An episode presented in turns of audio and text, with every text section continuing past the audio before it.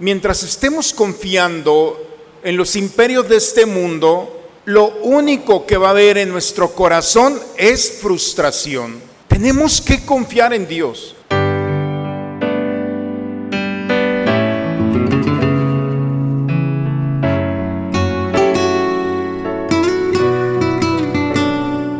Bienvenidos a la Santa Misa.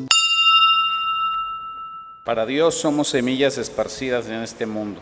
Nuestra obligación es crecer, dar frutos y seguir sembrando. La semilla es la palabra de Dios y el sembrador es Cristo.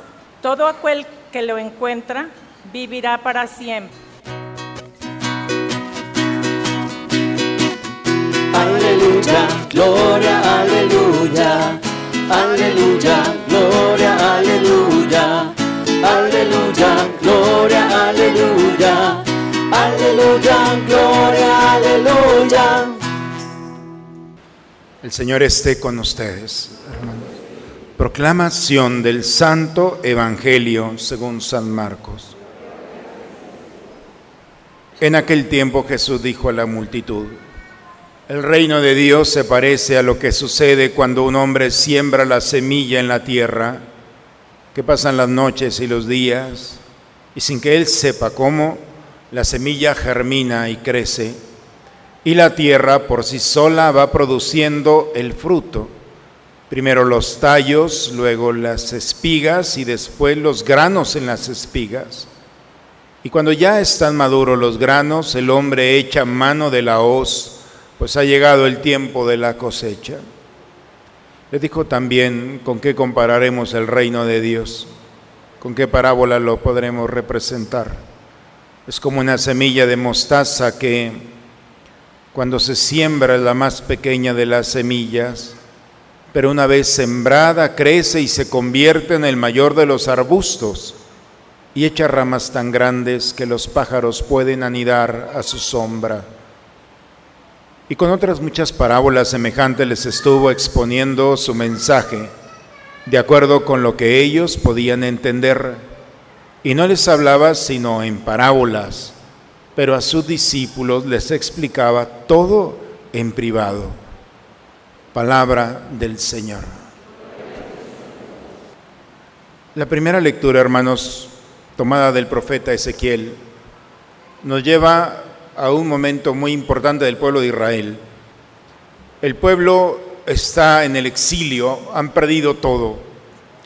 Y han perdido todo porque el pueblo de Israel en un momento se confió al imperio de Babilonia, al poder, a lo que ellos en su mente tenían como el imperio más poderoso. Bien, este imperio lo que hace es, ya que confiaron, se los llevan al exilio y los ponen a trabajar en los campos, decepcionados. Y el pueblo de Israel, los profetas le están diciendo, confía no en el pueblo, en el poder humano, confía en Dios. Sin embargo, el pueblo de Israel se vuelve a equivocar, vuelve a poner su confianza en otro imperio, Egipto. Ya que Babilonia nos ha frustrado nuestra confianza, tiene que venir otro imperio para podernos salvar. Y el profeta dice, no es por aquí. Mientras estemos confiando en los imperios de este mundo, lo único que va a haber en nuestro corazón es frustración. Tenemos que confiar en Dios. Y por eso dice el día de hoy, yo tomaré un renuevo, es decir, un pedacito de lo más pequeño de un árbol y eso pequeño lo plantaré. Parece algo pequeño, pero de algo pequeño en la tierra Dios puede hacer algo muy grande, tan grande como un cedro donde los, donde los pajarillos vengan a depositar, a hacer sus nidos. Parece poca cosa que el hombre confíe en el Señor, pero cuando el hombre esa pequeña esperanza y esa pequeña confianza se abandona en el Señor, esa confianza será como un roble, lo mantendrá a Él y mantendrá a todos aquellos que se confían en el Señor. Esa es la primera lectura el día de hoy. ¿Qué es lo que Dios puede hacer con una pequeña confianza? porque para Dios no hay medida, la confianza es total. El Evangelio, el día de hoy, Jesús nos lleva por las parábolas a explicarnos el reino de Dios. El reino de Dios son cuatro cosas, hermanos, según la mentalidad, la, la predicación de Jesús. El reino de Dios es justicia, verdad, libertad y amor. Basta con eso. La justicia no es darle a cada quien lo que le corresponde. La justicia es ver a Dios. El justo es aquel que ve a Dios en la creación. Es, es aquel que ve a Dios en las personas y es aquel que encuentra a Dios en las circunstancias que está viviendo. Esa es la justicia. Ese es el reino de Dios. Encontrar a Dios. Encontrarlo a Dios en la libertad. Es decir, no esclavizarse por nada ni por nadie. Este mundo, en pocas palabras, consiste en no dejarse cautivar por las cosas de este mundo y salir bien librado. Un alma libre es aquella que está preparada para el encuentro con el Señor. Vive, disfruta, goza, pero no pone su atadura en este mundo. Sabe, como dice la segunda lectura bellamente, que solamente somos peregrinos hacia la casa verdadera que es la casa del Padre. La verdad significa vivir lo que somos, experimentar y disfrutar lo que somos. No querés ser otra cosa. Ahorita vamos a descubrir, nuestra esencia es la de ser hombres y vivir la experiencia de ser y vivir como hombres, con toda la gama del misterio que nuestra humanidad representa. Y finalmente la del amor. El camino más cercano a Dios es cuando el hombre se deja y vive la experiencia de participar en el amor. Esas son las cuatro cosas. No sé si yo se las expliqué bien, pero Jesús, por más que las explicó, no podían entenderle el pueblo de Israel. Por eso tuvo que utilizar algunos recursos como las parábolas. ¿Cómo podré explicar la justicia, el amor, la verdad y la libertad, la caridad?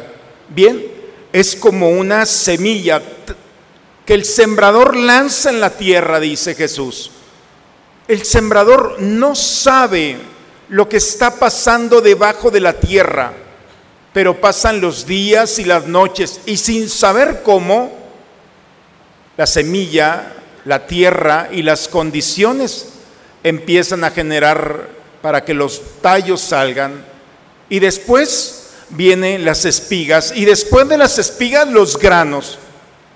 Lo importante no es quién la lanzó, quién la regó. Lo importante es quién hace crecer esa pequeña semilla. El reino de los cielos es semejante a una semilla, la más pequeña de todas no sé si han tenido la oportunidad de ver una semilla de mostaza. Es la cabecita de un alfiler, la más pequeña de todas. Cuando se lanza, se pierde en la tierra. Pero de esa semilla, la más pequeña, se transforma en un arbusto tan grande que los pajarillos vienen a hacer sus nidos. Para el reino de los cielos, hermanos, no hay nada pequeño. Por eso el poder que tiene el cristiano es entrar en el misterio del reino de Dios. El reino de Dios es tan pequeño que un acto de justicia, por más pequeño que sea, es grande para Dios. Cuando el hombre se detiene ante la creación y le dice a Dios, qué maravilla, qué amanecer, qué atardecer, qué oportunidad para alabar y bendecir a Dios. Parece una cosa tan pequeña, pero alabar, bendecir a Dios, porque lo encontramos en la creación, no es algo pequeño para Dios. Cuando nosotros estamos viviendo una realidad, puede ser de gozo como de dificultad. Y en esa realidad encontramos al Señor y lo encontramos en el gozo como también en los momentos de dificultad. Esa es la justicia. Señor, parece que no estás, pero pero aun cuando no alcanzo a percibirte y a tocarte, sé que estás presente en este momento. Y cuando vamos descubriendo al Señor, vamos entonces generando en nosotros la confianza. El reino de, Dios se manifiesta en una confianza. Dios está presente. En esa presencia real que me impulsa, que me da un motivo para esperar algo mejor. Por eso, cuando Jesús viene hablando del reino de los cielos y dice que son pequeños gestos, el reino de Dios es lo más pequeño. Pero, pero esa pequeñez siempre es recompensada. Y no solamente con gracias personales, sino también nos da la capacidad de esa confianza de poder sostener a aquel que está a nuestro lado. ¿Cuál es la esperanza más grande, más genuina que el cristiano puede tener? San Pablo en la segunda lectura el día de hoy, San Pablo a los Corintios, nos dice que el cuerpo se puede ir desgastando, pero el cuerpo sabe perfectamente que es de este mundo. Sin embargo, embargo, el alma sabe perfectamente que hay algo más que la tierra. Y sabe perfectamente que las realidades de este mundo no han agotado la presencia de Dios. Y por eso el alma del cristiano está esperando el momento del encuentro con el Señor. El cristiano vive la esperanza de un mundo que aun cuando no puede tocarlo, sentirlo, sabe que está presente. La esperanza, hermanos, es parte constitucional de nuestro ser humano. Los ateos también creen y esperan, porque la esperanza no es un recurso que es solamente de la fe. La esperanza es el lazo que hay entre un presente imperfecto y un futuro mejor. Todos pensamos que mañana será un día extraordinario, así debe de ser. Todos pensamos que el día de mañana va a ser mejor. Uno de los filósofos más famosos, Kierkegaard, dice que el hombre todos los días se va perfeccionando. Y tiene esa posibilidad a tal grado que el hombre se va perfeccionando y se va a convertir en Dios, en ese deseo que hay en el alma. El cristianismo dice, pues tiene razón en alguna cosa. Ciertamente el hombre se perfecciona todos los días, pero no para ser Dios, sino para ser hombre. El hombre no puede aspirar a otra cosa que sea su propia naturaleza. Y nuestra naturaleza es la de ser hombre. Esa es la esperanza cristiana. Y cuando el hombre llega a plenitud, se da cuenta que la esperanza en Dios es un recurso que lo perfecciona, porque lo que el hombre no puede hacer, Dios lo puede hacer. Pidamos a Dios en este día que nuevamente vuelva a suscitar en nosotros el gozo de esperar. La esperanza fundada en Cristo, hermanos, es el deseo de encontrarnos un día con Él, pero mientras llega ese momento, poder disfrutar y gozar de las experiencias de este mundo. En el nombre del Padre, del Hijo y del Espíritu Santo. Vamos a profesar nuestra fe. ¿Creen ustedes en Dios Padre que ha creado el cielo y la tierra? ¿Creen que Jesucristo ha sido el único Hijo de María que murió, resucitó y está sentado a la derecha del Padre? ¿Creen ustedes en el Espíritu Santo? ¿Creen que los santos interceden por nosotros y que después de esta vida nos espera la vida eterna? Entonces digamos, esta es nuestra fe. Es la fe de nuestra iglesia que nos alegramos de profesar en Jesucristo nuestro Señor. Amén. Bien, papás, pues en este día en el que celebramos el Día del Padre, pido a Dios especialmente les conceda que todos sus trabajos, sus sacrificios, sus esfuerzos, que no son poca cosa delante de Dios, el Señor los perfeccione y les conceda en esta vida la sabiduría y la gracia para conducir sus pasos y los pasos de quienes dependen de ustedes. Que Dios nuestro Señor los siga bendiciendo. La bendición de Dios Todopoderoso, Padre, Hijo y Espíritu Santo, descienda sobre ustedes y permanezca siempre. Vayamos en paz, la misa ha terminado. Buen domingo para todos, hermanos.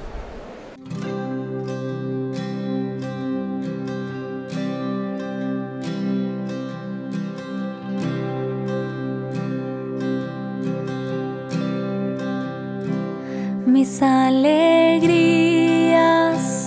y mis tristezas, lo que tengo y lo que soy, todos mis sueños y mis anhelos, todo te lo entrego,